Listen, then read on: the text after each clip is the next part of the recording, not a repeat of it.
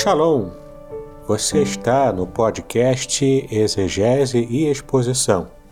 Exegese on demand para você. Aqui é o Davidson Bignon. Eu sou mestre em Ciências da Religião, professor de exegese bíblica no seminário, pastor congregacional e também publisher editorial. Eu ajudo pastores e líderes cristãos a fazer estudos bíblicos na igreja sem ter problemas com interpretações erradas. Então, se você está pensando em compreender a sua Bíblia com segurança, não deixe de assistir a mais episódios como este aqui. Muito bem, então assine o canal, acione o sininho, curta, comente e também compartilhe. Você poderá me dar uma força me ajudando a ampliar o alcance com os estudos bíblicos de qualidade na internet.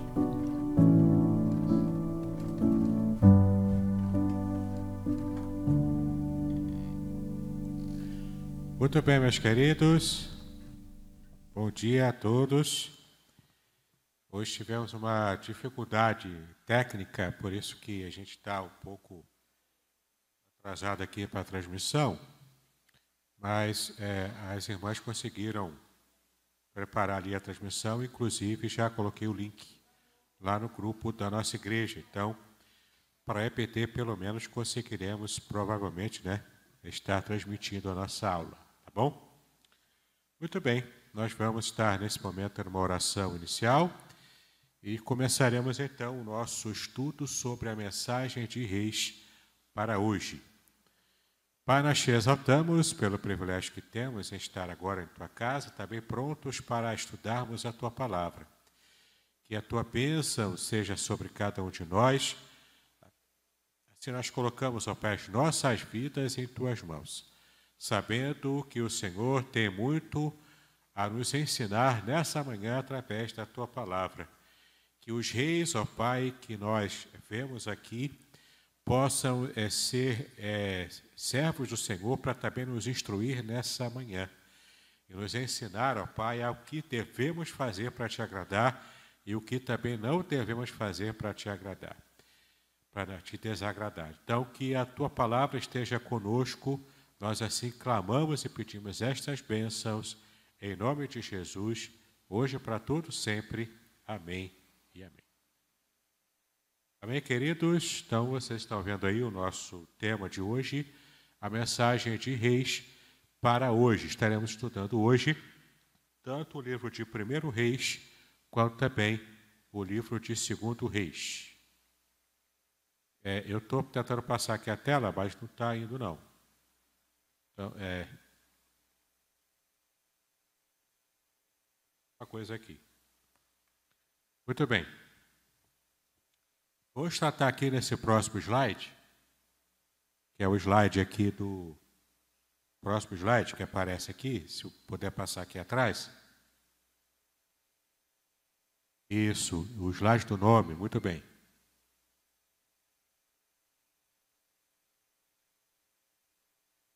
Isso, houve algum problema aqui com o aparelhinho. Muito bem, então nesse primeiro slide, a gente vai ver aqui o nome do livro e o que significa. Não é? O nome, portanto, em hebraico, Verhameler, que significa sendo rei, ou ir sendo rei. Veio das suas primeiras palavras, que é as primeiras palavras que aparecem no livro de Reis, né? tanto no primeiro quanto no segundo. Primeiro e segundo Reis, portanto, formavam um só volume no original, dividido apenas por causa do tamanho do rolo por motivos práticos de manuseio. É o que eu havia explicado na semana passada, para quem pôde estar aqui participando, é dos livros de 1 e 2 Samuel, é a mesma coisa. É um livro só. 1 e 2 Samuel é um livro só, 1 e 2 Reis é um livro só. Mas os livros antigamente eram, eram enrolados em forma de rolo. Portanto, era muito difícil de manusear, porque era um volume muito grande de material. Então, para ficar rolando para lá e para cá, não é? Dava rolo, entendeu? Então, eles, o que, que eles faziam? Para poder produzir o rolo, eles cortavam no meio, e então ficou em dois rolos diferentes o mesmo livro de 1 e 2 Samuel e 1 e 2 Reis. Por causa disso, na Septuaginta, a versão grega, eles já fizeram separado 1 e 2 Reis. Entendeu? Então já veio para a nossa Bíblia em português dessa maneira. Obrigado, meu querido. Então já veio para a nossa Bíblia em português, na tradução, já copiando a solução da Septuaginta, já vindo separado também. Tá? Muito bem.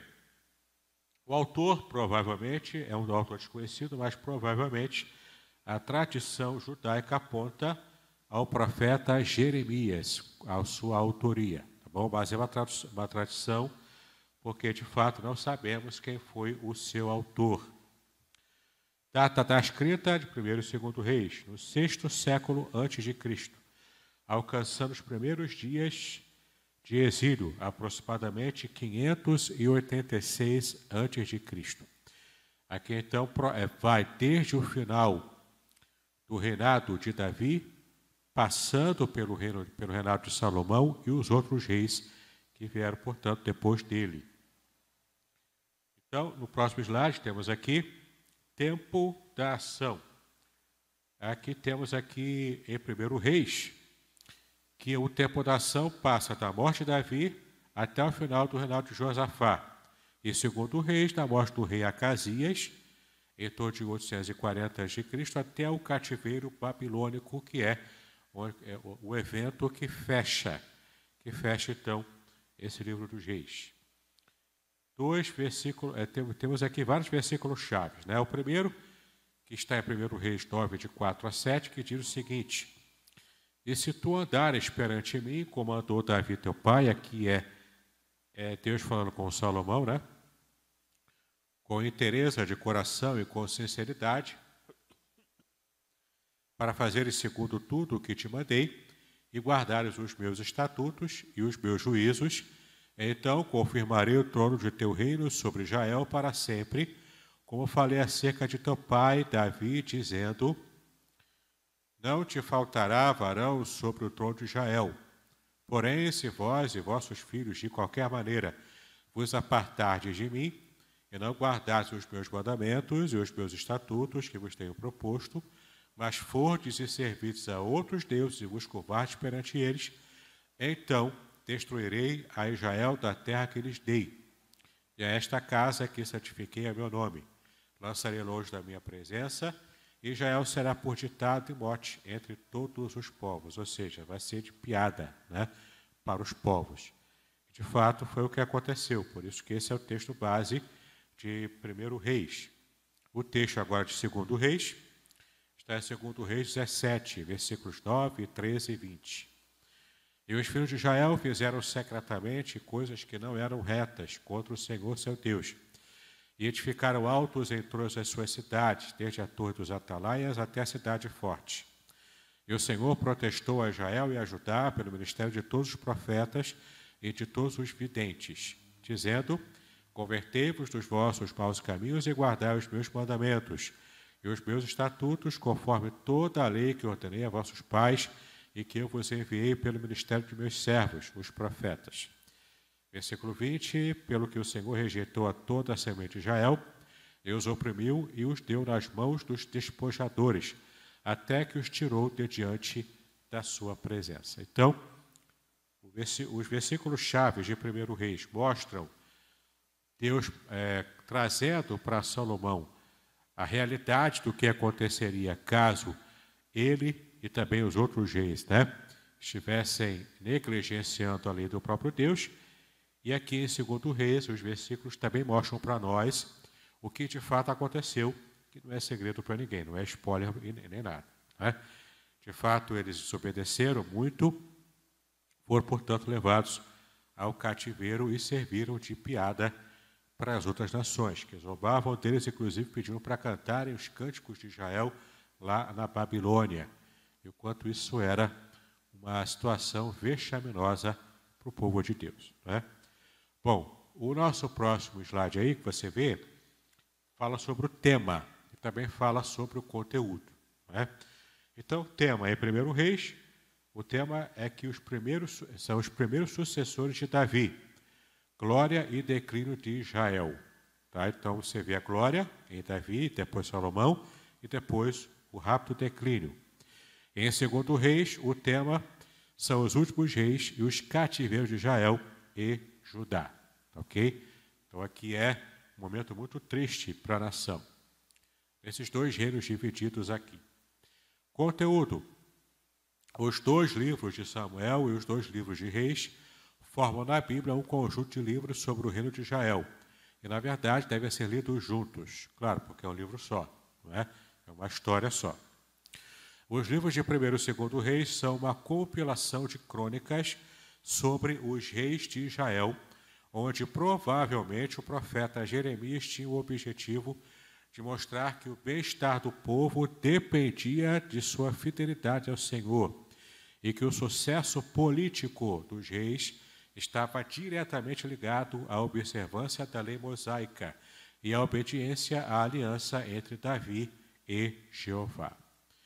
Temos aqui já de cara uma situação que mostra para nós o quanto está atrelado a situação espiritual de Israel, já que era o povo escolhido de Deus.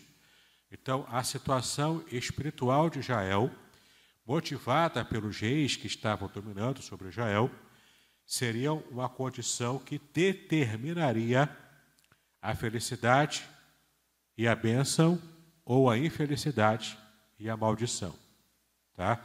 Então, política e vida religiosa de Israel está, estão completamente atrelados aqui. Tá bom? Claro que nós aqui no Brasil não temos o mesmo nível de nivelamento, né? Nível de nivelamento é ótimo, né? Não temos o mesmo nível de comparação entre religiosidade e vida política. Ah, nós, especialmente aqui no Ocidente, e no Brasil, né, nós temos essa, essa concepção de que a, a vida política está desatrelada de religiosidade, porque o nosso país é laico, é? e a nossa, toda a gerência do nosso país é uma gerência laica. Então, ou seja, cada cidadão brasileiro tem liberdade para escolher a sua religião. Não era assim na época de Israel. Estava completamente atrelado. Mas fica um princípio para nós.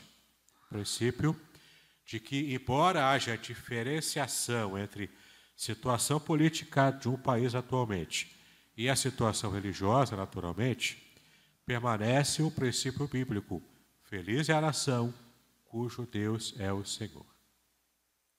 O texto em hebraico, Senhor aí, é o tetagrama. Então, não é qualquer, não é, não é apenas um Deus qualquer que é o Senhor dessa nação. Mas feliz é a nação cujo Deus é Jeová, cujo Deus é Yahweh. É o tetragrama sagrado que aparece ali. Tá? Então, isso fica para a gente como um princípio que deve nortear também a nossa vida e a nossa experiência como nação brasileira. Tá bom? Muito bem. Vamos aqui para o próximo slide. Em primeiro Reis, Salomão substituiu seu pai no trono, cumprindo-se a promessa de Deus, que está em 2 Samuel 7, versículo 12.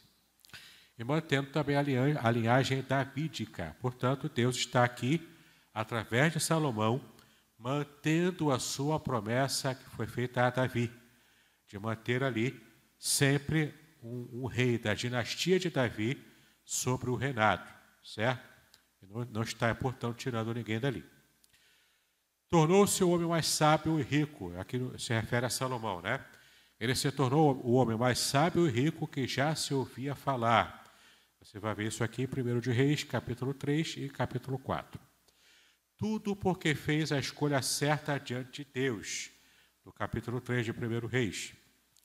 Isso no começo, tá? Porque depois ele desandou aí para um bocado de coisa errada aí. Mas no começo ele teve a atitude certa. Então, por isso que o texto diz que no começo do reinado de Salomão, ele fez o que agradou o Senhor. Né? Compôs cânticos e provérbios. O seu maior empreendimento foi a construção do templo, e era a mais bela e luxuosa a construção da antiguidade, uma das sete maravilhas do mundo antigo. Tá? Então, é classificado, claro, no mundo moderno, mas o Templo de Salomão é classificado como uma das sete maravilhas do mundo antigo, junto com tantas outras que nós conhecemos na história. Tá? Foi de fato o maior empreendimento do rei Salomão.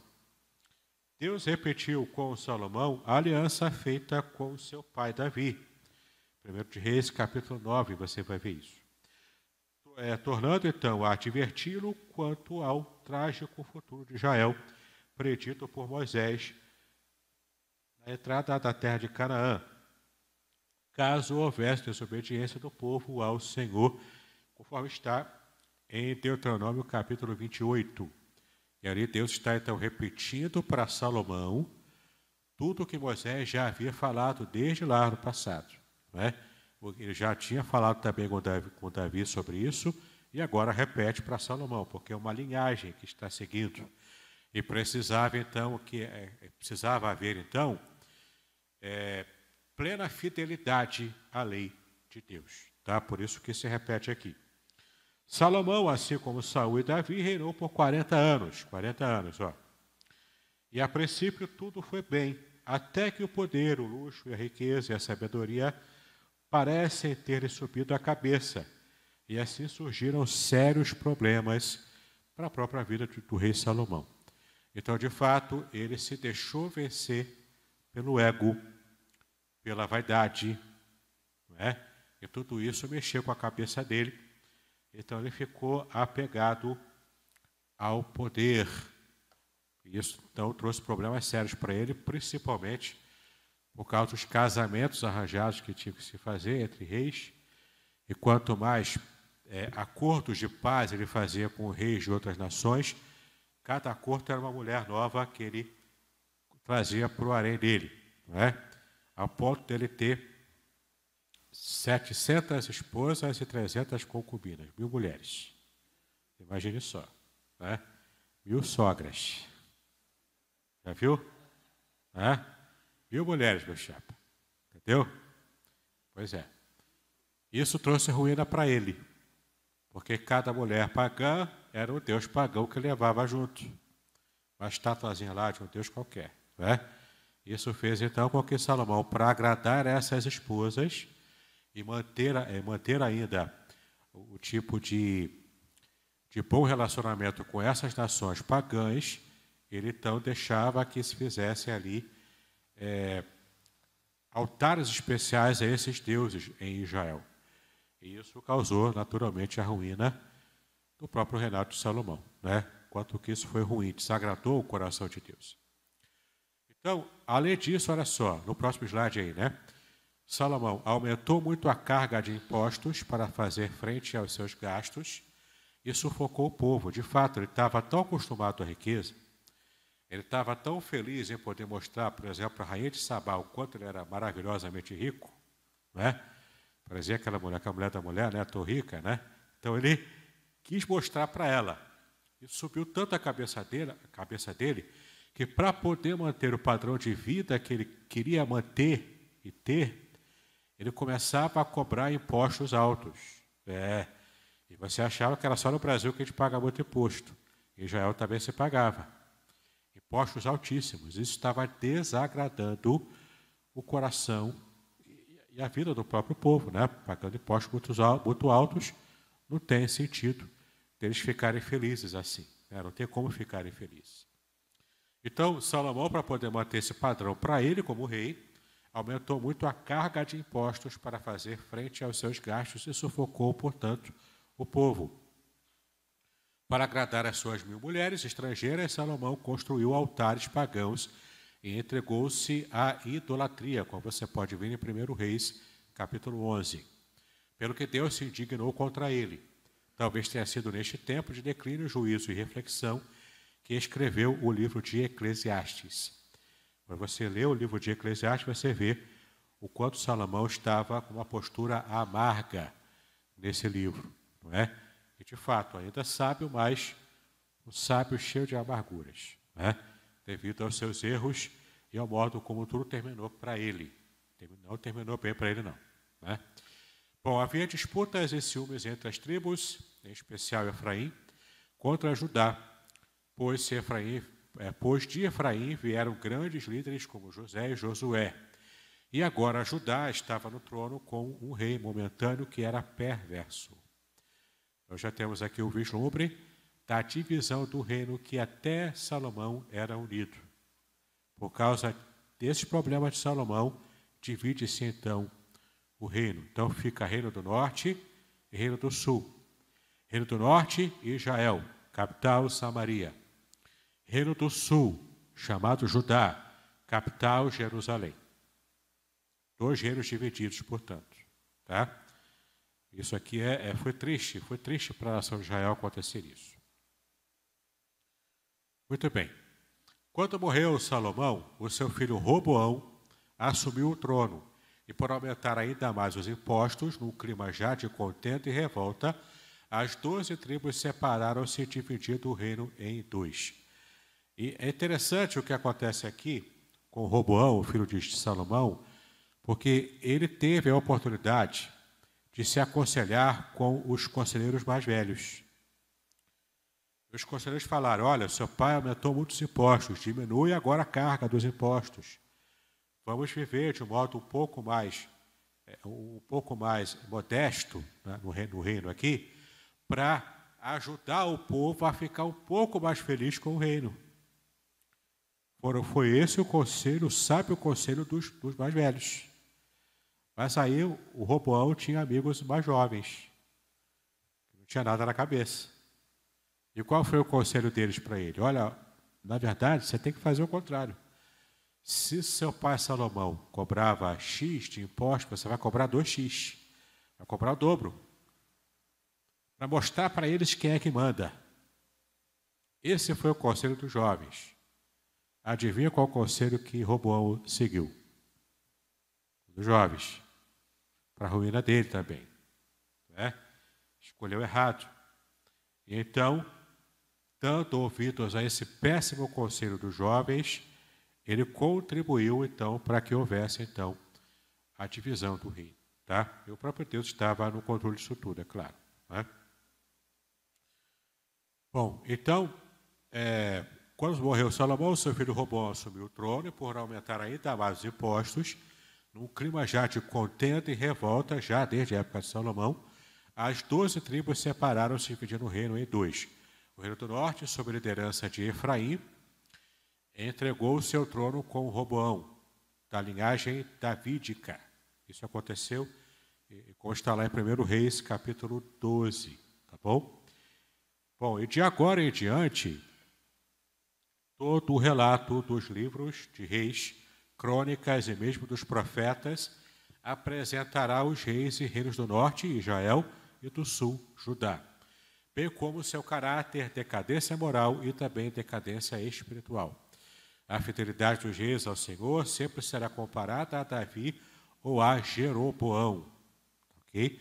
Então, Davi sendo o exemplo bom, de, de, de rei bom, que serve a Deus, que tem um coração sincero, Apesar de Davi ter feito o que fez, a gente já sabe aqui, já conhece a história de Davi, o quanto ele foi também muito ímpio né, naquela atitude com, por causa de Batseba, né, com Urias, e aquilo foi a ruína da vida de, de Davi. Mas apesar disso, Davi tinha um coração sincero perante Deus. Quando ele se arrependia, ele se arrependia mesmo. E ainda que fosse rei, ele era humilde o suficiente para reconhecer os seus erros. Por isso, ele era um homem segundo o coração de Deus. O homem segundo o coração de Deus, a mulher segundo o coração de Deus, não é aquela pessoa que nunca erra, mas é aquela que, ao errar, reconhece e procura fazer o que é certo, procura agir corretamente. Tá? Então, Davi é sempre apontado aqui em 1 e 2 Reis como aquele padrão de um bom rei, e até hoje é assim, e Jeroboão é apontado como péssimo rei. Tá? Então, o contraste aqui entre Davi e Jeroboão, para poder mostrar nessa régua como cada rei é, é, teve a sua vida resumida aqui nos livros. Tá bom? Vinte reis da mesma família de Davi sucederam-se no trono de Judá, dos quais somente oito foram justos. Destacam-se Asa e Josafá em primeiro reis, e Ezequias e Josias em segundo reis. Enquanto 19 reis de diversas dinastias, todos eles perversos, sucederam-se no trono de Israel. Então, o reino do norte, Israel, só teve rei ruim, só rei perverso. Reis que fizeram tudo o que Deus não queria que fizessem.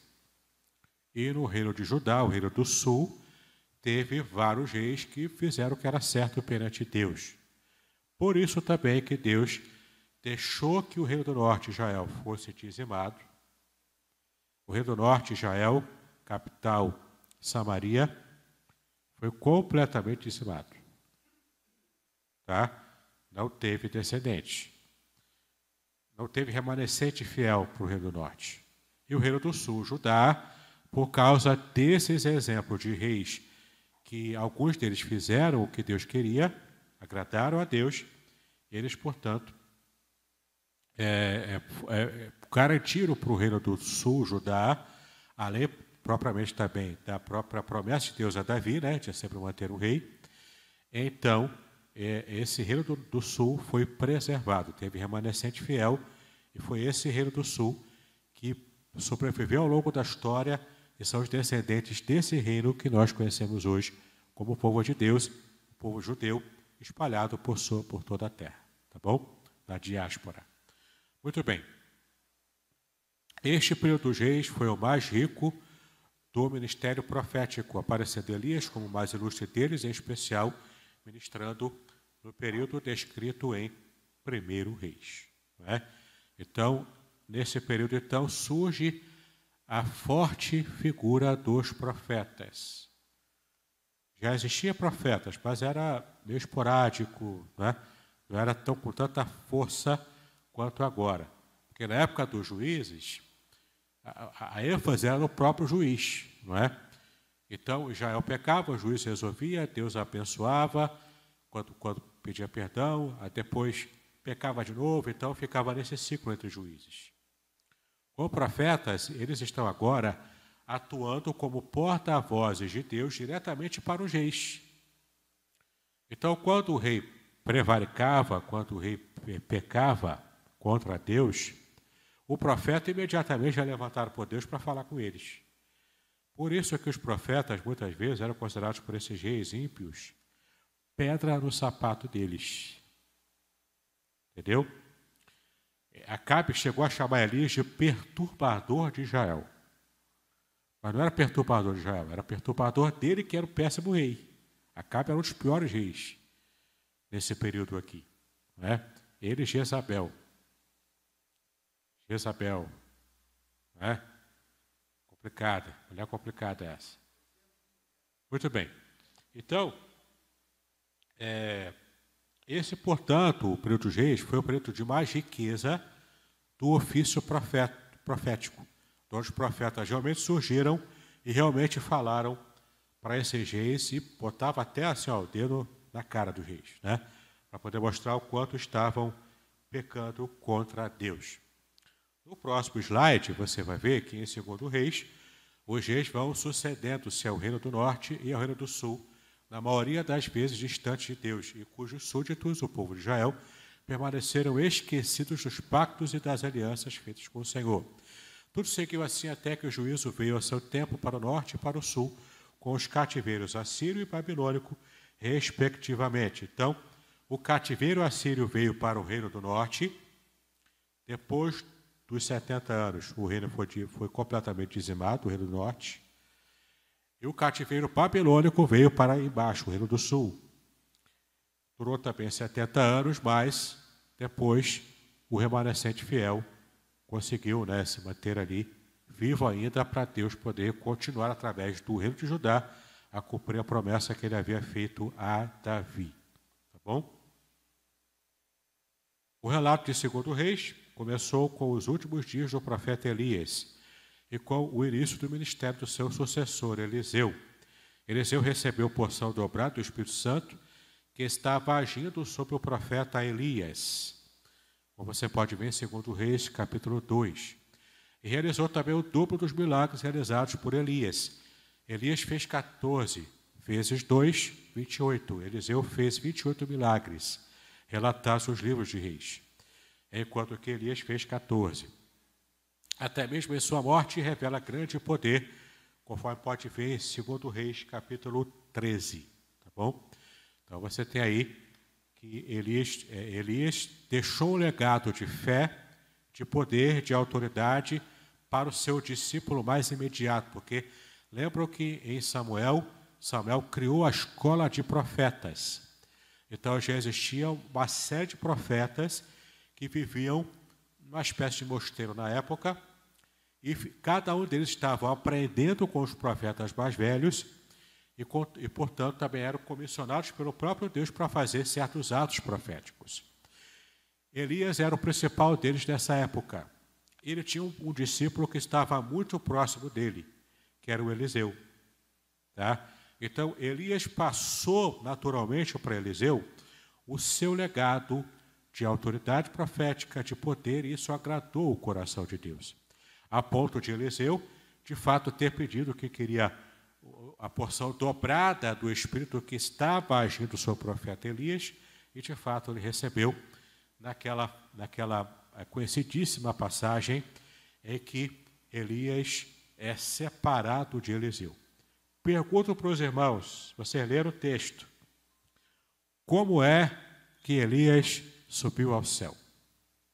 Como é que o texto diz? Diz aí, como é que ele subiu aos céus? Como é que ele subiu aos céus? Digo aí. Você vai dizer que era carruagem, não é? Mas não era carruagem, não. Não teve carruagem de fogo levando Elias lá para o céu, não, não teve não. O texto diz que a carruagem de fogo apareceu, mas separou Elias de Eliseu. E Elias subiu ao céu como? No roda-moinho. Entendeu? Aí você vai lavrar o seu livro de criança, né? Tinha lá a figura lá do, de Elias em cima da carruagem de fogo. Cantam músicas com isso, né? O povo da glória a Deus, né? Só que a, a carruagem de fogo só serviu para separar os dois, mais nada. Para dar susto em Eliseu e ele largar do pé de Elias. Só para isso. E ele sobe, ó, no rodamuinho. Tá bom? Muito bem, é só ler o texto bíblico, né? Para de ver a novela da Record, da Record e ler a Bíblia. É muito melhor, certo? Muito bem. Os reis do norte foram todos maus idólatras, já que eu já li, né? Foram advertidos pelo profeta Elias, Eliseu, Jonas, Oséias e Amós. São os profetas que atuaram no reino do norte. Dura, duro serviço para eles, né? dura missão. Como advertência, o povo do reino do norte foi, foi cercado pelo poderoso e cruel exército assírio em 743 a.C. A Síria, cuja capital na época era Nínive. Jorge Jonas nem que sequer queria ir para lá. O negócio era feio ali. Entendeu? O negócio era feio. Ali era pior do que enfrentar a barricada aqui no Rio de Janeiro. Não é? É complicado. Você podia sair de lá todo furado igual a peneira. Não é? Era desse jeito. Mais tarde houve um segundo cerco assírio para o Reino do Norte, Israel em 734. Mas nada mudou, até que o cativeiro definitivo chegou pelas mesmas mãos assírias no ano 722 a.C. Então, não teve jeito. Tanto a, a, o reino do norte quanto o reino do sul foram para o cativeiro pelas razões de pecado contra Deus, tudo isso, né, contra o Senhor, a gente já sabe.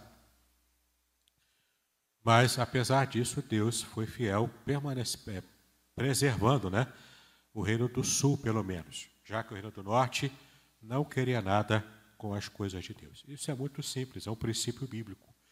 Se você não quer nada com Deus durante a sua vida aqui na terra, ok, você também vai viver a sua eternidade não querendo nada com Deus, bem longe dele. Entendeu?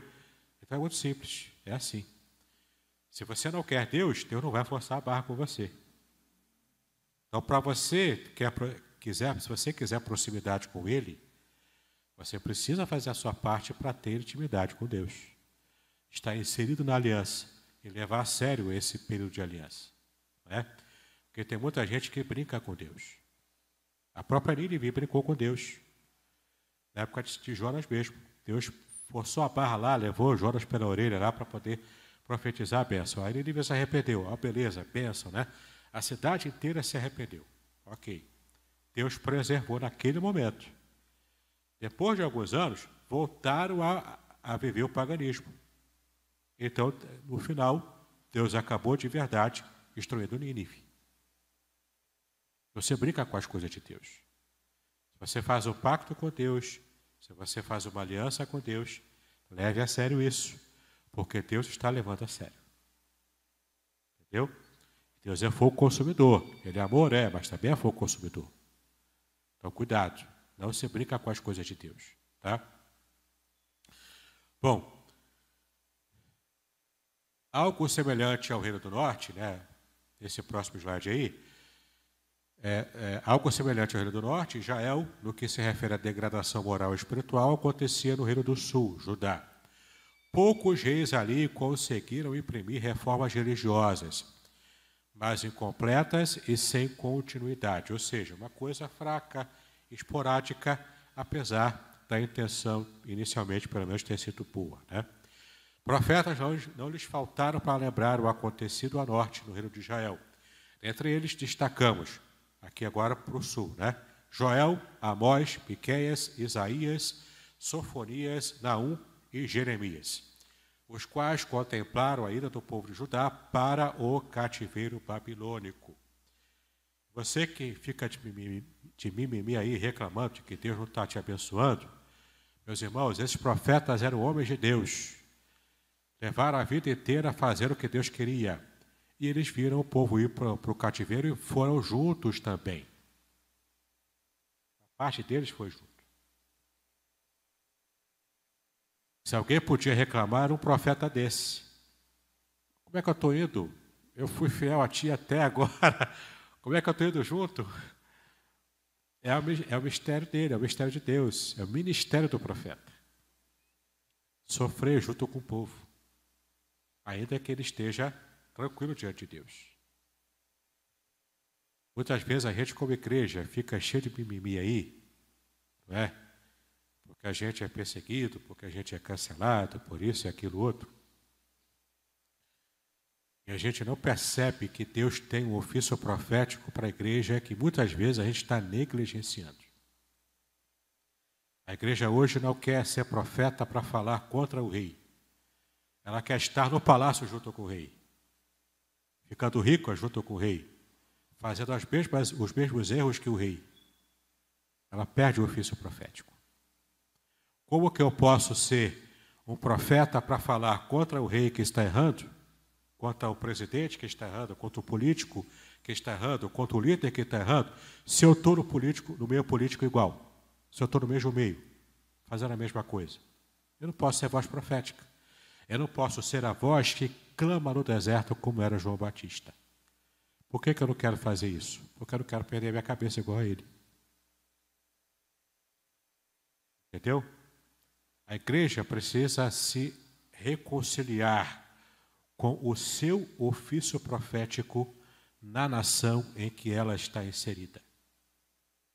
Se a igreja perde essa dimensão, porque ela está se prostituindo com o poder temporal ela está desagradando a Deus. Ela está deixando de ser sal da terra e luz do mundo. Ok? Muito bem. O Senhor não destruiu o reino do sul, como fez com o reino do norte, porque precisava preservar a tribo de Judá, a linhagem messiânica de Davi, de onde viria o Messias prometido. Em 2 Reis 8 você vai ver isso. O ano de 701 a.C., os assírios ameaçaram invadir o reino de Judá durante o reino de Ezequias. Mas a hora do castigo ainda não chegara, e nem o seria por, por mãos assírias. Ezequias os venceu com a ajuda de Deus. Então, Ezequias era um rei forte, um rei bom, um rei que agradou o coração de Deus. Venceu inicialmente os assírios. o que também foi um milagre e uma bênção, porque os assírios eram imperdoáveis. Eles não perdoavam os povos que eles conquistavam. Já a Babilônia, por graça divina, a Bíblia inclusive chega a chamar Nabucodonosor, o rei da Babilônia, de o meu Messias, o meu ungido. Por quê? Porque Deus preparou Nabucodonosor com um pouco mais de maleabilidade para lidar com os povos conquistados. Ele, portanto, preparou Nabucodonosor para, de alguma forma, através desse ato, preservar a nação de Judá, o, a preservar o reino de Judá. E, portanto, cumprir a sua promessa feita a Davi. No ano de 605, a Babilônia, que já era o grande império mundial, veio e cercou Judá, levando um grupo de jovens sábios cativos, entre eles Daniel, Daniel e seus amigos, como nós conhecemos. No ano 597, a Babilônia fez um segundo cerco, e o castigo final chegou com a transferência de todo o povo de Judá para a Babilônia no ano de 586. Bom, então, a coisa não ficou boa para Jael nesse período. Pior para o Rio do Norte, para o Rio do Sul, ainda alguma esperança. Divisão dos livros aí, ó. Primeiro Reis, três grandes blocos. Primeiro, o Reino de Salomão, dos capítulos de 1 a 11. A divisão dos reinos, dos capítulos de 12 a 16. E, por fim, o Ministério de Elias, do capítulo 17 ao 22. Segundo Reis também é dividido em três grandes blocos. O primeiro, o ministério de Eliseu, nos capítulos de 1 a 8. O declínio de cativeiro de Israel, de 9 a 17. E, por fim, o declínio de cativeiro de Judá, 18 a 25. Tá bom? Então, você percebe aí, rapidamente, as três divisões principais de cada livro. Primeiro Reis, tivemos aqui um esboço aqui rápido também. Né? Nosso esboço é bem rápido. Primeiro Reis, Salomão é constituído rei, no capítulo 1. No capítulo 2, Salomão faz o expurgo dos inimigos. Nos capítulos 3 e 4, as virtudes de Salomão. Capítulos 5 a 8, a construção e consagração do templo. Capítulos 9 a 10, glória e fama de Salomão. Capítulo 11, aqui começa o, o pecado e o declínio, né? Pecado, declínio e morte de Salomão. Capítulo 12, divisão de Israel em dois reinos capítulos 13 e 14, profecias contra Jeroboão. Capítulos 15 e 16, os primeiros reis de Israel dividido. Podcast Exegese e Exposição. Exegese on demand para você.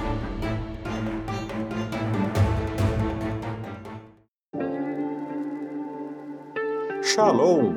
Aqui é o Davidson Pignon eu ajudo pastores e líderes cristãos a fazer estudos bíblicos na igreja sem ter problemas com interpretações bíblicas erradas. Então, se você está pensando em compreender a sua Bíblia com segurança, não deixe de assistir a mais conteúdos como este aqui neste canal. Os primeiros reis do Israel dividido capítulo 17. Elias e a viúva de Sarepta. 18. Elias os profetas de Baal. Isso aqui é um capítulo maravilhoso, né? Você vê como Elias era zombeteiro. Ele era, era dos meus, né? Ele era o cara da zoeira, certo? Ele falava, a sua fé em Deus era tão grande, que ele zombou dos profetas de Baal antes do fogo cair. Entendeu? Para quem está meio desatualizado aí, não estava chovendo durante três anos, seca total, todo mundo passando fome. Deus havia mandado essa seca para Israel. Então Deus fala para Elias no começo: olha, vai ter seca, avisa para o povo. Depois, quando termina os três anos, Deus vai eh, resolver a questão da seca. Mas antes disso, havia o um confronto entre os profetas de Baal 400 profetas de Baal e o, profeta Elias, um só. Ele achava que ele era um só. Né? Tinha mais remanescentes fiéis de Deus, mas Elias achava que ele estava sozinho. Mas enfim, né? ele foi lá lutar. Qual era o pacto que fizeram ali? Vamos clamar aqui, fazer o sacrifício, tem que cair fogo do céu. Para o Deus é quem você clamar e fizer cair fogo do céu, esse é o Deus verdadeiro. É a prova dos nove. Né? O povo lá do profeta Tibaal começaram a se lanhar, se rasgar todo, e fazer aquele teatro todo, e nada de fogo cair. Não caiu fogo nem água, né? porque eles queriam água, mas nem fogo não caiu. Então Elias só fez uma oração. Primeiro zombou, depois fez a oração, pediu o fogo, imediatamente o fogo caiu. É? Cadê o glória a Deus aí, meu irmão? É? O, o fogo caiu, entendeu? Foi somente assim, entendeu? Então, por que, que ele tinha uma fé muito grande? Porque ele zombou de Baal antes da resposta vir do céu. Não é? Era tal a confiança que ele tinha. Então, a história é bem bacana, bem conhecida, vale a pena reler. Né? Elias no Monte Horeb, aqui é o ponto fraco do de Elias. Ele que é, tinha tanta força, tanta fé, depois ele fica em depressão. Elias era melancólico no seu temperamento, então ele ficou depressivo. Depois de uma vitória estrondosa, ele ficou lá, ninguém me ama, ninguém me quer, Deus não quer, não quer mais estar comigo, né? ficou para baixo. Então, acontece aqui, no capítulo, nos capítulos 20 a 22, o renato de Acabe. Morte de Acabe, finalmente. Né? Ele foi o rei, foi o pior rei de Israel. E a Bíblia mesmo diz, né? Que quando o rei ruim morre, o povo se alegra. Entendeu? Beleza. Segundo Reis, capítulo 1, fim do ministério de Elias. Capítulo 2, Eliseu sucedeu Elias. Como eu já disse, Elias não subiu na carruagem de fogo. Entendeu? Segura o glória aí.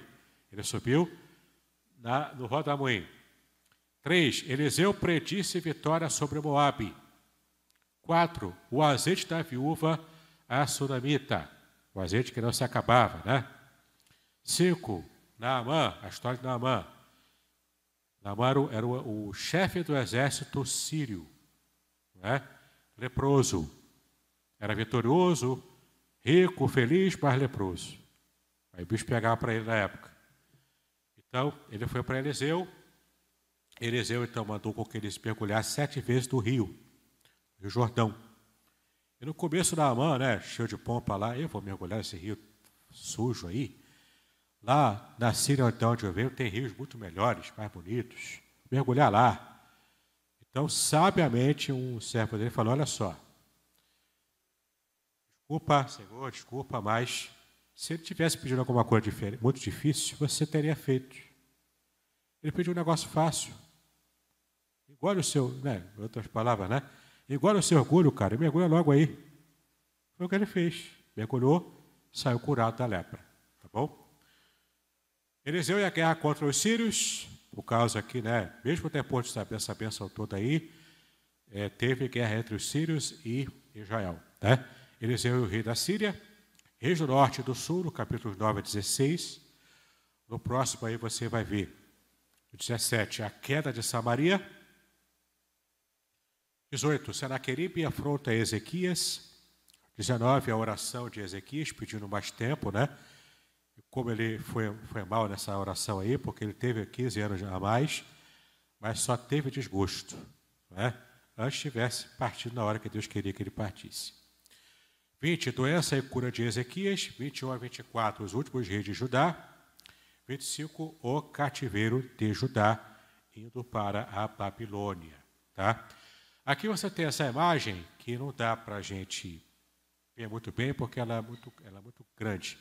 Mas o que, que eu fiz? Só para você ter uma ideia dos reis do norte, do sul e lá embaixo o cativeiro. Mas eu peguei essas informações que estão nessa imagem aí, nessa tabela, para mostrar para vocês aqui de modo que dê para ler. Né? Eu pintei de amarelo os reis que foram aprovados por Deus, ainda que seja no início. No caso de Salomão, ele foi aprovado por Deus só no início. Depois ele foi reprovado, tá? Fechando, portanto, o ciclo de dez reis, sendo os dois primeiros Davi e Salomão, e depois os oito de Judá, tá? Os reis em amarelo são os reis que foram aprovados por Deus. Você pode ver aí, então, Saul, que não foi aprovado, naturalmente. Davi e Salomão. Davi foi aprovado com reservas, mas foi. Salomão também com reservas, mas foi. Tá? No próximo slide, você vai ver o Reino do Norte. Então você vai ver aí Jeroboão, Nadab, Baasa, Etá, Zenri, Omi, Acabe, Acasias, Jorão, Jeú, Jeoacá, Jeoás, Jeroboão, Zacarias, Seium, Manem, Pecaías, Peca e Oséias. Né? Ótimos nomes para quem vai ter filho. Entendeu? Dê o nome desse aqui para o seu filho. Né? E seja feliz. Ok? Todos do Reino do Norte, nenhum deles foi gente boa. Todo mundo ruim Deus passou a régua a todo mundo. Tá? O próximo slide. O Reino do Sul com os oito reis que, em amarelo, foram aprovados por Deus.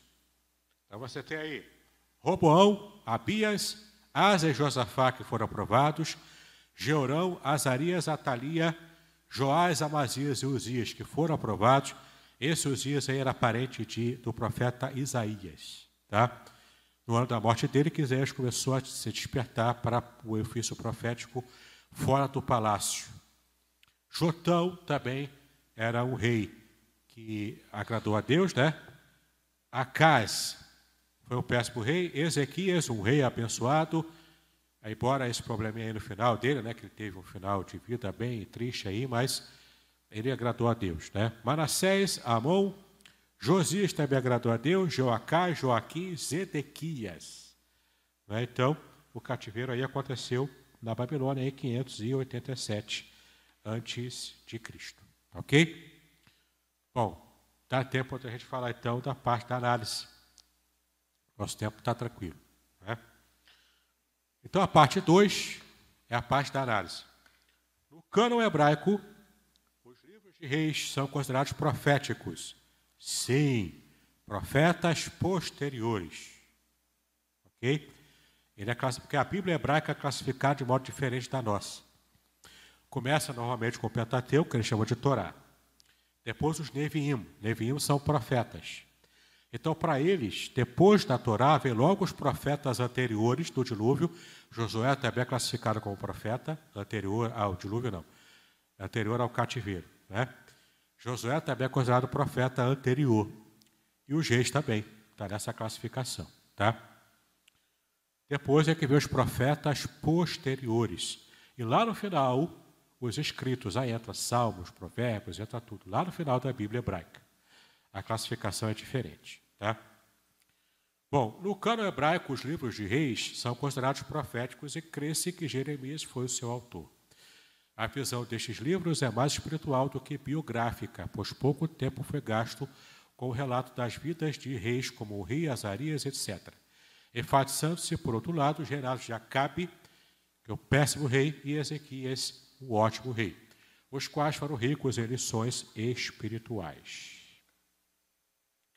Segundo aspecto, há algumas dificuldades cronológicas quando somamos todos os anos escritos na Bíblia da adoração dos reis em Judá e os comparamos com o tempo histórico decorrido entre a morte de Salomão e a queda de Jerusalém. Este contorno se explica pelo fato de, é, de se ter coroado algumas vezes o filho antes da morte do seu pai. É o, que, o caso que aconteceu de verdade com Salomão. Ele foi coroado pelo próprio Davi, com ele ainda vivo. Tá? Então, essa disparidade temporal é, é devido a essa característica antiga, né, de muitos filhos dos reis já serem coroados com o rei ainda vivo antes dele morrer. Já quase no final, né, antes de morrer. Bom, o terceiro tópico aí, o rei Acabe não gostava de consultar o profeta Micaías, o único em seu reino que permanecia fiel ao Senhor. Interessante, né? Ele não gostava de consultar, por quê? Porque Micaías só falava coisa ruim. Porque, de fato, ele só agia de modo ruim. Né? Igual algumas pessoas de hoje em dia aí, que andam procurando profetas e profetisas aí nas igrejas, porque elas profetizam coisas boas, né? Agora é só a vitória, meu irmão, né? Se pega só a vitória aí, né? E não quer saber quanto o profeta, realmente enviado por Deus, fala o que tem que falar, mesmo que seja uma coisa ruim. Porque ninguém quer mudar de vida, na verdade.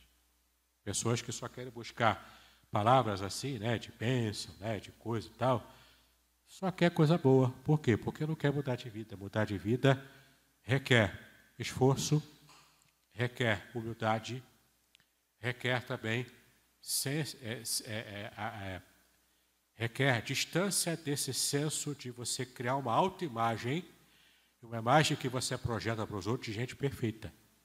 Meu irmão, minha irmã, ninguém, nenhum de nós é perfeito. Eu não sou perfeito. Não sou. Entendeu? Você olha para o meu aspecto, você sabe que eu não sou perfeito. Entendeu? Você olha para a minha barriga, você sabe que eu não sou perfeito. Não é? Então, ninguém é perfeito. Ok? Ninguém é perfeito. Por que você vai criar uma imagem falsa para os outros e até para enganar a si próprio de que você tem perfeição? Você não tem perfeição, gente. Ninguém é perfeito. Entendeu? Para poder agradar a Deus, é preciso essa humildade, esse reconhecimento de que dependemos de Deus para tudo. Por isso, alguns reis aqui, como Acabe, né, não gostava de Micaías, porque o profeta Micaías era profeta de verdade, ele falava os podres do rei também. Igual aquela história, né? ele falava que o rei estava nu, igual aquela história né, da, da ficção. Né? O rei está nu, né? foi uma criança que falou, foi a criança que foi o profeta ali daquela história. Né? Mas, enfim. A Bíblia dá conta de três templos em toda a Bíblia. Né? O de Salomão, a construção em 966 a 959 a.C., que foi destruído pelos babilônios no final de tudo, né, no cativeiro. Depois o de Zorobabel, que foi a reconstrução lá em Esdras e Neemias, que a gente vai estudar ainda em 536 a 516. E o de Herodes, aqui já era o tempo do Novo Testamento. Né? O de Herodes, a ampliação e embelezamento entre 20 a.C. até 64 depois de Cristo.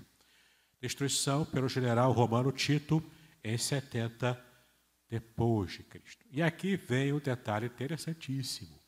Porque quando, Jesus, é, quando João Batista disse que Jesus viria para batizar com o quê? Como é que ele batizaria? com o Espírito Santo e com fogo. Esse fogo aqui não é o fogo pentecostal, não é. É o fogo da perseguição, é o fogo da, do que aconteceu no ano, no ano 70. É o fogo da destruição de Jerusalém e a queda total do, do, do templo. Somente uma parte do templo está erguida até hoje. Muro das Lamentações, lá em Israel, em Jerusalém. Nesse muro das lamentações, ele está erguido até hoje. Entendeu? Só esse pedaço. Que os judeus ficam lá, lá por isso que o nome das lamentações. Eles vão para lá para ficar lá orando, intercedendo e lamentando pela destruição de Jerusalém. Até hoje eles fazem isso. Entendeu? Muito bem. É, número 5 aí. Quando houve a divisão dos gênios, Jeroboão, visando impedir que o povo descesse para cultuar Jeová em Jerusalém, no templo, levantou altares e cultos alternativos em Betel e também em Dan. São duas cidades aqui, né? Com o bezerro de ouro, aquele bezerro de ouro né, que fizeram lá no Egito, lá no deserto, né? Pois é, ele repetiu aqui. Infringiu o primeiro e o segundo mandamento do Senhor, bem como a sucessão do trono que fugiria da linhagem davídica. As consequências foram terríveis, assim como a destruição total do reino em 722 sob a ação do Império Assírio. Tá bom? Aqui, Reino do Norte. Tópico 6. Elias aparece em Israel durante o reinado de Acabe e sua mulher Jezabel. Pouco troço ruim que essa mulher aqui. Adoradora de Baal, Deus da chuva e da agricultura. Agora você sabe por que, que Deus botou três anos sem chuva e de fome para Israel. Porque Baal era o Deus da chuva e da colheita. Então Deus falando, quem manda aqui sou eu, não é Baal. Quem manda aqui sou eu. Forçou Israel a abandonar esse culto pagão a Baal. Todo Israel, ou quase todo, já adorava e servia a Baal por causa de Jezabel. Jezabel foi uma pedra de tropeço para Acabe e para todo Israel devido a toda a maldade que ela praticou na sua época em que ela foi rainha. Assim, o seu primeiro milagre foi fechar o céu para a chuva por três anos e depois desafiar, desafiar, desafiar Baal no Monte Carmelo, não é? naquela passagem conhecidíssima nossa. Tópico 7, algumas semelhanças entre o ministério de Elias e o de João Batista. Por isso que no Novo Testamento, algumas pessoas, né, meio fora, meio fora da casinha lá no Novo Testamento, achavam que João Batista era a reencarnação de Elias, por causa dessas semelhanças que, que havia entre eles. O modo de se vestir, o modo de se portar, o modo de falar, denunciar o pecado na cara. Né? Então, tudo isso aí era, eram pontos de semelhança entre Elias e João Batista no Novo Testamento. Tópico número 8. O relato segundo Reis 2, que são dos jovens zombadores, é melhor compreendido levando em conta. E se você ler o texto, você sabe o que aconteceu. Se você sabe o que aconteceu, eu vou te dar um conselho. Cuidado com os carecas. Cuidado. Não é? A gente, a gente, ó, cuidado, viu? A gente leva a sério o negócio. Cuidado com a gente. Porque jovens e os adolescentes começaram a zombar de Eliseu, que era calvo, era careca. Não sei o quanto de calvície ele tinha, mas ele era careca. Começavam a zombar deles. Então temos que levar em conta o que aconteceu ali. Eles zombaram de Elias, Elias lançou uma praga sobre eles, a maldição. E depois da maldição, imediatamente uma ursa saiu do meio sabe-se lá de onde e devorou aqueles jovens. Oh, meu Deus, por que isso? Leve em conta o que vou, vou ler aqui agora para você. A palavra hebraica Naar, que aparece lá no texto, né, e traduzido como rapazinhos, não se refere a crianças indefesas, bonitinhas, aticuticute. Não é. Naar significa jovens já maduros, idólatras, da cidade de Betel. Ou seja, idólatras não respeitavam o homem de Deus, jovens já sem nada para fazer e ficavam à toa no meio da rua. Se fosse hoje em dia, esses jovens estariam assaltando você e roubando seu celular. Entendeu? Aqui não tem espaço para vítima de sociedade. São bandidos. Aqui são, é, são jovens já sem nada melhor para fazer, idólatras, portanto, é, jovens que mereciam o castigo que receberam. Segundo tópico, o apelido hebraico Kerear calvo, careca, né? Era altamente ofensivo naquele tempo. Eles estavam afrontando diretamente um homem de Deus. Letra C. Ao convidarem-no a subir, chamavam-no de idólatra, pois eram os lugares altos que, se, que aconteciam os sacrifícios idólatras. Então, do tipo assim, você é careca, você sobe lá, por quê? Porque você é igual a gente. Você é tão idólatra quanto a gente. Estava fazendo muito pouco do profeta. Tá? E por fim, Eliseu os amaldiçoou e foi Deus quem determinou o castigo por meio dos animais. Não foi Eliseu que começou a bater lá nas costas de algum urso para eles atacar os garotos. Não. Foi Deus que mandou. Então, se Deus mandou, meu chapa, não retruque sobre Deus. Ele que detém o controle da nossa vida. Ele sabe o que faz. Certo? Ó, oh, estou horrorizado, uma ursa comeu aquele jovem lá. Foi Deus que mandou. Entendeu? Então vamos calar a nossa mente é, reclamadora demais e reconhecer que Deus é soberano, inclusive, sobre essa circunstância. Tá bom? Número 9. Estou indo lá, estou quase chegando. Espera aí, vai ter as perguntas aí. Vamos devagar. Os capítulos 17, 24 e 25 de Segundo Reis são os mais importantes do livro. Estão entre os capítulos chaves da história de Israel no Antigo Testamento. Outro capítulo muito importante é o que marca a divisão dos gêneros de Israel em 1 Reis 12. Os capítulos de 2 Reis 23 e 25 são pano de fundo histórico para os profetas Jeremias, Sofonias, Naum, Abacuque e Obadias. E devem sempre ser lidos durante o estudo desses profetas. Tá bom? Então ele dá a contextualização histórica. 11. Os 70 anos do cativeiro babilônico começar, começam a ser contados no ano do primeiro cerco, 605 a.C. Depois veio o segundo cerco, 597 a.C. E o cativeiro final, 586 a.C. No ano de 536, completaram-se então os 70 anos de cativeiro. E por fim, para fechar, Jesus em segundo reis. Em primeiro reis não há menção é, tipológica a Jesus. Em segundo reis tem. Tá? Assim como Elias, em muito se assemelhou a João Batista, o seu sucessor Eliseu, muito se assemelhou ao Senhor Jesus. Veja aqui os pontos de semelhança de Eliseu com Jesus, tá? Portanto, Eliseu é tipo de Cristo, apontando para Cristo lá no Novo Testamento. Primeiro, Eliseu é profeta.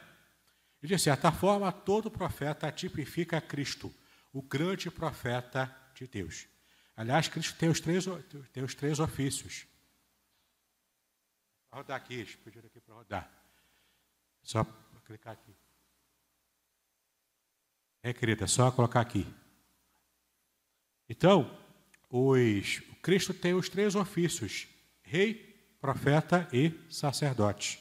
Nesse caso aqui, Eliseu, como era profeta, não era rei nem sacerdote, era só profeta, ele tipifica, portanto, Cristo, porque Cristo é o grande profeta de Deus. Né? O segundo tópico aí, Eliseu foi antecedido por Elias, o João Batista do Antigo Testamento, enquanto que Jesus o foi pelo chamado Elias do Novo Testamento. Então é interessante, porque Elias era tipo de João Batista. Ele apontar para João Batista. E de fato, Eliseu, que era tipo de Jesus, ele, Eliseu foi antecedido por Elias, e Jesus foi antecedido por João Batista e preparou o caminho para ele. Tá? Então, tipologicamente, há semelhança também nesse, nesse fato. Terceiro aí, ambos foram ungidos pelo Espírito Santo no Jordão, no mesmo Rio Jordão. A unção de, de Eliseu e de Jesus também foram no Jordão. Ambos ressuscitaram mortos, preservaram vidas, multiplicaram alimentos e com suas mortes salvaram vidas. Tá bom? Então, Elementos aí que são de verdade, elementos chaves de aproximação da história de Eliseu com o Senhor Jesus. Então, nesse último slide aí, você vê nossa bibliografia, como sempre. Bíblia Sagrada, é claro. E o, o livro de Ângelo Gagliardi Júnior, Panorama do Antigo Testamento. Muito bem, nosso horário está tranquilo ainda, quer dizer, mais ou menos tranquilo, né? Perguntas, rapidamente, o microfone vai chegar, se Deus quiser, ele vai chegar ali. Som. O Oswaldo já está levando. Quem quiser, levante a mão. O seminarista ali. Já estou preparando para a pergunta que vem. Sabe o que eu me refiro? Vai lá. Só pergunta teológica. Adão Sim. tinha umbigo? Não. Cadê? Eu, eu sei. Pastor, é, Antes de, eu tenho uma pergunta, mas antes de eu entrar nessa dúvida, só uma, uma dúvida na fonte que eu fiquei quanto aos jovenzinhos, quanto aos rapazinhos, né, que zombaram de, de, de Elias. Eles, é, essa, de onde, a origem deles, que eles vieram de Betel, isso aí está na tradição ou na própria Bíblia a gente encontra? Na Bíblia diz. Na Bíblia diz, o né? O contexto todo ali era de Betel. Tá, agora vai, vai a minha dúvida. É, no, a gente sabe que a idolatria era, era frequente e foi bem notável no, no, nos reinados, né, no período dos reis. E tomando assim, até por base o que aconteceu bem depois, apesar de muitos profetas repreenderem e corrigirem, é, Baal ainda ser bem, bem influente, é, a minha dúvida é a seguinte: seria é, é possível? Da onde eles tiravam? Por que, que havia tanta fé é, nos, nos deuses pagãos. A, a, gente sabe que Deus intervia na história o tempo todo, a gente sabe que os profetas viviam é, exortando os reis, mas da onde vinha toda essa fé? Havia sinais ou do, havia sinais da parte do, do de das do, do enfim, a, a, a quem eles atribuíam sinais, por que, que essa fé era tão influente? Né? E é, é uma segunda, uma, um desdobramento dessa dúvida seria: é, existe há uma intervenção muito grande de Deus para com o reinado, havia essa preocupação. E hoje em dia a gente não vê tanto isso, não aparenta para a gente tanto isso, essa intervenção de Deus através dos profetas para a própria política, o próprio reino. Então, é, seria possível que Deus estivesse, que Deus esteja realmente é, deixando, deixando para lá, assim, entre aspas, né, a parte política, né? Então, essas, essas duas, essas duas dúvidas. Vou, tentar lembrar do que você perguntou, que você foi a pergunta, né? É, primeiro a questão, né? é, é o livro, é. Primeiro é a questão de, dos sinais, porque da onde vinha tanta fé nos deuses, pagãos. pagãos. Isso. Tá. Ele tem explicação com essa síndrome emocional que todo ser humano tem de querer ser igual a, ao restante. Hoje em dia é que a gente tem o inverso disso. A nossa cultura ocidental, ela nos leva a querer se destacar do outro. Então, o, o cara que ganha mais dinheiro, que pega as meninas, é o cara que é diferente do, do restante. Tem a média, né?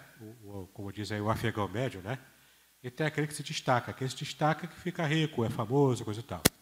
Na nossa cultura ocidental. Na cultura judaica antiga, o valor que eles tinham não era de destaque, de ser diferente. Era o valor de ser igual a todo mundo, ficar na média ali.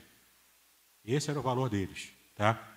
Então, quando Israel olhava para os outros povos, ele queria imitar os outros povos, embora Deus os tenha chamado para ser um povo diferente. Mas é como se estivesse rejeitando o preço alto que se paga por ser diferente. Entendeu? Então, Israel olhava para as nações, as nações tinham reis. Olha, eu quero rei igual. As nações adoram os deuses lá que tem histórias bem cabulosas lá. Então, eu quero também adorar esses caras também. Eu quero fazer a fezinha, né? O olho na missa e o outro na, na Ubanda lá, né? No despacho lá na rua, entendeu? Querer agradar a, a Deus e ao diabo. Mais ou menos isso. Além do que, você gosta, você é, você é jovem, é nerd, eu sei disso. Você gosta de ver os filmes da Marvel, gostava de ver, agora está meio estranho. Mas quando era bom, você gostava de ver os filmes da Marvel? Vingadores, por que, que você gostava? Por causa das aventuras, heróis, né, que fazem um monte de coisa, tem muito poder, coisa e tal. Por isso, isso encanta a gente. Quando Israel ouvia as histórias dos deuses pagãos, de Tiamat, de Aserá, ouvia as histórias de Baal mesmo, né? Ficava encantados com aquelas coisas estrondosas que se contava sobre esses deuses. Isso também produzia encantamento, além do desejo de. Não é, não é que eles abandonavam a Jeová, não abandonavam. Abandonavam na perspectiva certa de Jeová, né? Mas na perspectiva deles estavam colocando junto a adoração a outros deuses, além de Jeová. Entendeu? É, é o que a gente chama de sincretismo. Eles adoravam a Jeová, mas vou fazer uma fezinha também para Baal aqui, né? E coloca lá Baal no meio, né? Claro, isso para Deus é idolatria. É uma rejeição direta a ele e não apenas uma aglutinação de deuses. Outra coisa que você perguntou foi o quê? Se havia intervenção dos deuses pagãos na vida deles, é isso? A intervenção no reino, na política em si a intervenção de Deus direta na política, na, no reino, né? No reino e hoje e hoje parece que houve um esfriamento hoje em dia nisso. É o valor ocidental de separar política de religião, tá? É um consenso ocidental, não no oriental. No Oriente ainda está atrelado ainda, tá? Mas na perspectiva histórica ocidental é um valor que a gente acabou construindo. Aí o pastor Eduardo pode até explicar depois, em outro momento, qual o momento histórico que isso aconteceu, né, do Estado laico, essas coisas todas aí. Ele vai saber explicar para vocês. Mas a questão é, hoje, ainda que esteja separado a questão religiosa da questão política, tá, oficialmente separado, Isso não quer dizer que Deus esteja alheio ao que fazemos na política. Entendeu? Se agimos errado, se um presidente age errado, se há uma impiedade crescente em um país, pode ter certeza, Deus vai pesar a mão sobre esse país. Entendeu? Deus não está alheio às escolhas humanas. Está no perfeito controle de tudo. Certo? Beleza. Próximo aí, aqui ó.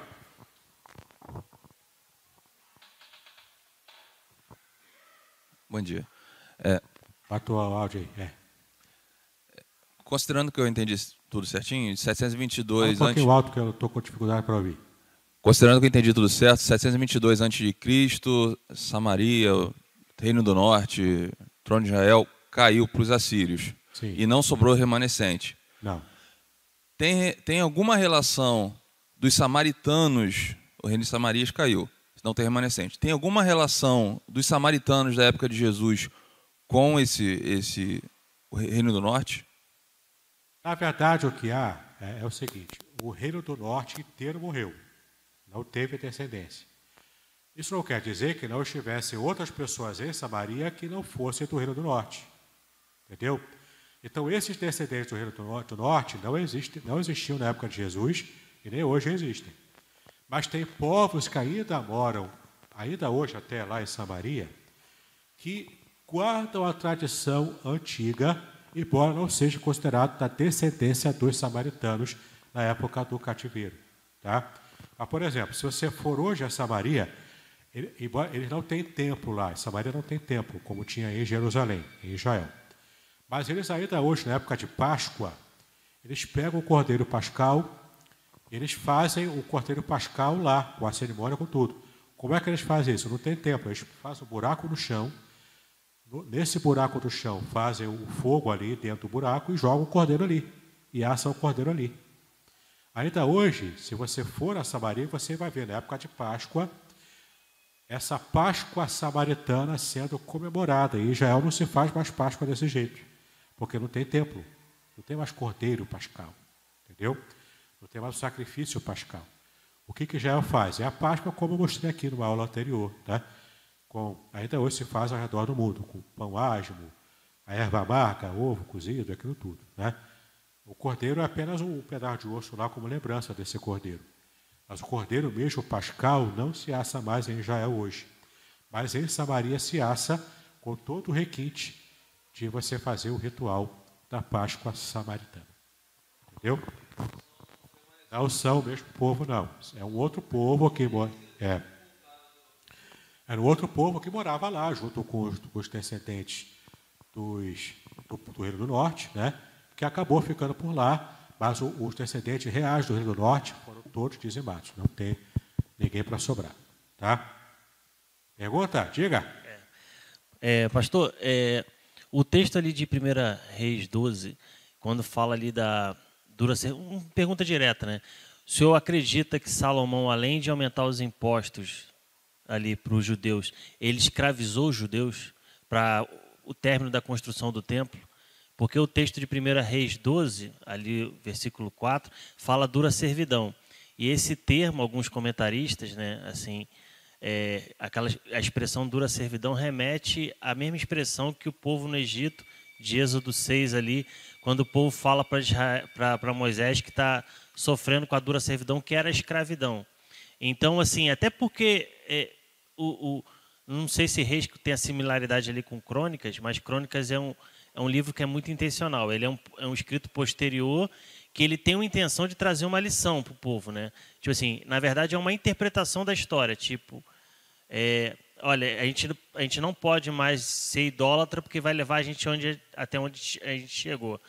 Então seria talvez um, um- um- o autor, é, de, os autores do, do livro tanto de Reis e de Crônicas ali, ter uma intenção de dizer assim, olha, o que Salomão fez é parecido com o que o faraó fez também, né, de escravizar a gente, né? É, a- o que Salomão fez foi, se foi uma escravidão, uma escravidão, foi uma escravidão indireta. Do tipo assim, ele não permitiu que o povo tivesse condições de de pagar menos impostos e, portanto, ter melhor o fruto do seu trabalho. Né? Ele não permitiu isso. Então, a escravidão que possa ter havido não foi uma, uma escravidão oficial, foi uma escravidão indireta, que o roubo ao filho dele fez pior ainda. Ali foi, de fato, praticamente uma escravidão, mas tudo não oficial. Era uma escravidão indireta. Entendeu? Beleza?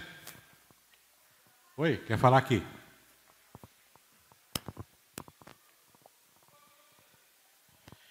A questão que você levantou, né, sobre quando acontece essa divisão e que o, O Estado, laico, né? é, o Estado passa a ser laico, né, a partir da Revolução Francesa, Francesa. 1789, vai é, criar e vai expandir essa compreensão de que o Estado ele tem que ser ancorado numa república democrática com leis próprias e que não seguirá mais nenhuma autoridade eh, religiosa. Religiosa. né? Então, a partir do século XVIII, é que vai consolidar, principalmente no mundo ocidental, porque no Oriente não é assim. O Oriente, a Ainda ideia de hoje é. é. o Oriente, a ideia de teocracia continua, especialmente nos países árabes.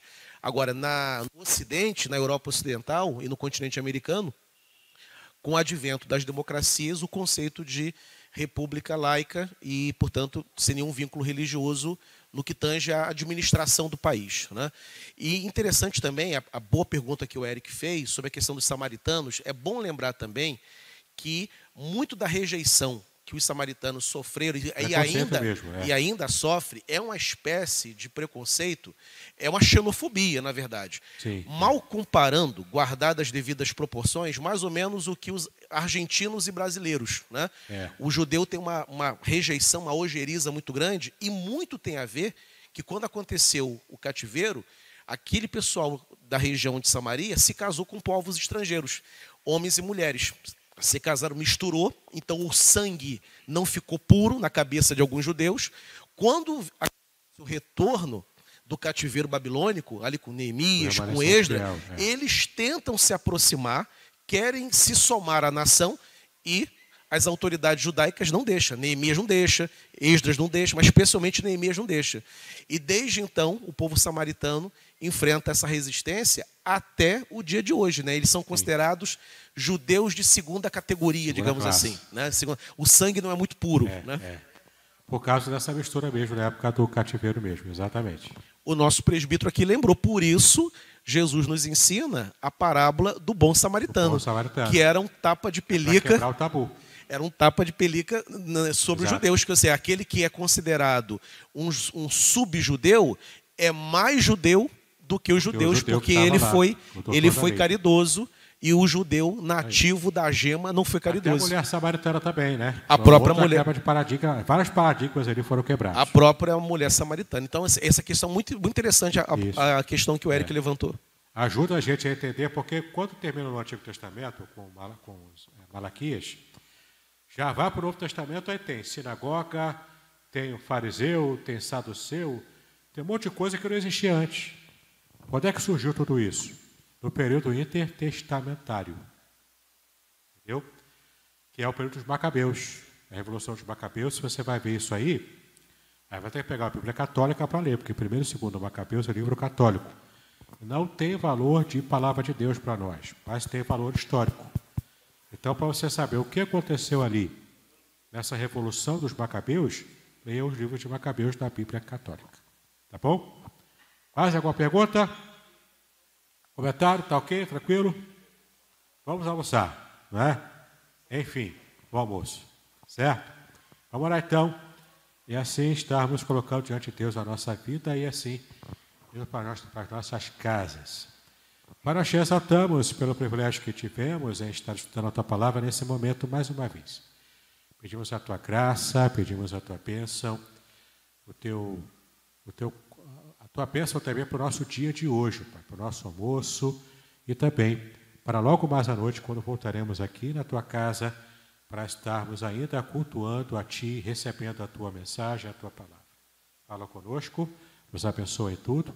Nós assim te agradecemos e pedimos estas bênçãos em nome de Jesus, hoje para todos sempre. Amém e amém. Deus nos abençoe, queridos. Muito bem, agora eu gostaria de ver a sua participação. Entre em contato comigo, compartilhe a sua experiência comigo e quem sabe até se você enviar em formato de áudio, eu possa aproveitar a sua experiência para apresentar no próximo episódio do podcast Exegese e Exposição. Eu sou Davidson Pignon e eu ajudo pastores e líderes cristãos a fazer estudos bíblicos da igreja, sem terem problemas com interpretações erradas. Se você então está pensando em compreender a sua Bíblia com segurança, não deixe de assistir a mais episódios como este aqui. Então, assine o canal, acione o sininho, curta, comente e também compartilhe Ajude-me a ampliar o alcance com estudos bíblicos de qualidade na internet. Que Deus abençoe os seus estudos, paz e bênçãos sobre a sua vida.